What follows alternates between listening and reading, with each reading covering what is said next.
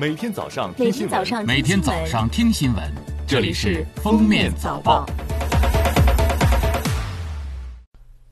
各位听友，早上好！今天是二零二零年五月十一号，星期一，欢迎大家收听今天的《封面早报》。首先来听今日要闻。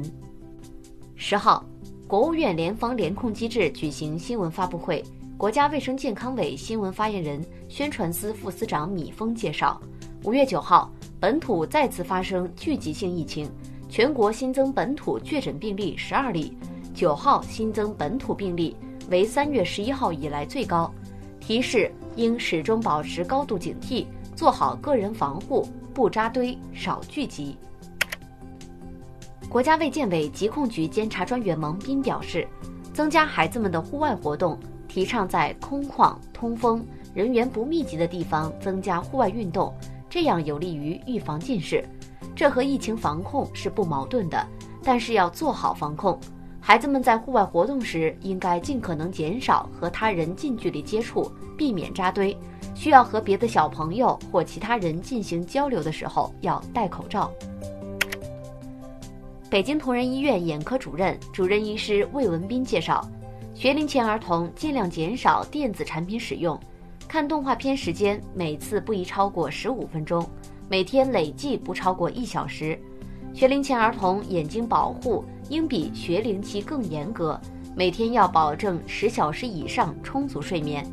同时，魏文斌表示，目前社会上存在着对蓝光危害的过度解读，防蓝光和视疲劳与近视防控没有直接关系。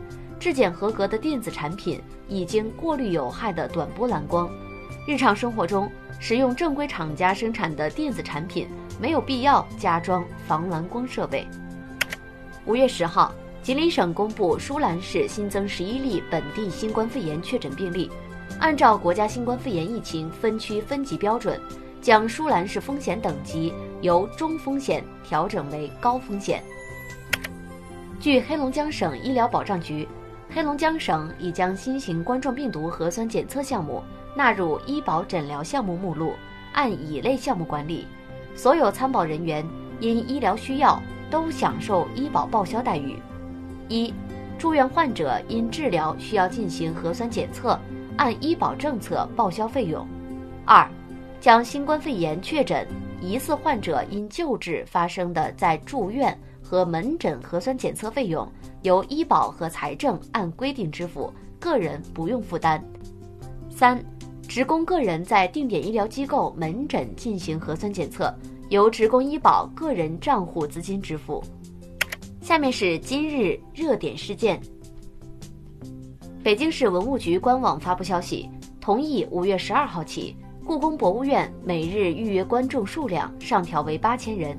四月二十九号，故宫博物院发布从五月一号起恢复开放的消息，实行预约、错峰、限流参观。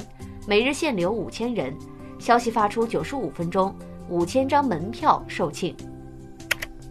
五月十号，浙江杭州市新型冠状病毒肺炎疫情防控工作领导小组办公室下发了关于做好二零二零年春季幼儿园开学工作的通知。通知明确，五月十八号，全市各类幼儿园大班幼儿开学，中小班幼儿由各地根据实际。安排在五月十八号后一周内有序开学。今天，上海迪士尼度假区重新对公众开放，这也是全球第一家恢复开园的迪士尼乐园。目前，上海迪士尼首日门票已售罄，园内大部分景点会恢复运营，近距离互动和合影活动暂时取消，儿童区、室内剧场也暂不开放，所有游客必须网上预约。并在大门口出示随身码的绿码才可入内。最后来听国际要闻。《纽约时报》九号报道说，据该报统计，全美老年人长期护理机构已有至少二点五六万名入住者和工作人员死于新冠病毒感染，约占美国新冠病毒死亡病例三分之一。报道说，在这些长期护理机构中，许多老年人生活在封闭环境中。感染新冠病毒后死亡风险很高。据该报统计，全美约有七千五百个老年人长期护理机构的十四点三万余人感染新冠病毒。当地时间五月九号，美国纽约州州长科莫表示，纽约州已经有七十三名儿童出现疑似与新冠相关的罕见综合症，三名患儿死亡。科莫表示，就诊的患儿没有新冠典型症状，没有呼吸方面的病症，而是表现出血管炎症的病症，进而导致心脏受损。美国前总统奥巴马当地时间八号晚间与前助手私下通话时。猛烈抨击特朗普政府针对新冠肺炎疫情的应对工作，称之为彻底混乱的灾难。奥巴马表示，特朗普政府如此乏力和不稳定的应对表现，归咎于白宫对我有什么好处的运作观念。官员称，此举是为了鼓励同僚成员参与前副总统拜登的总统竞选活动。据美国有线电视新闻网五月九号晚间报道。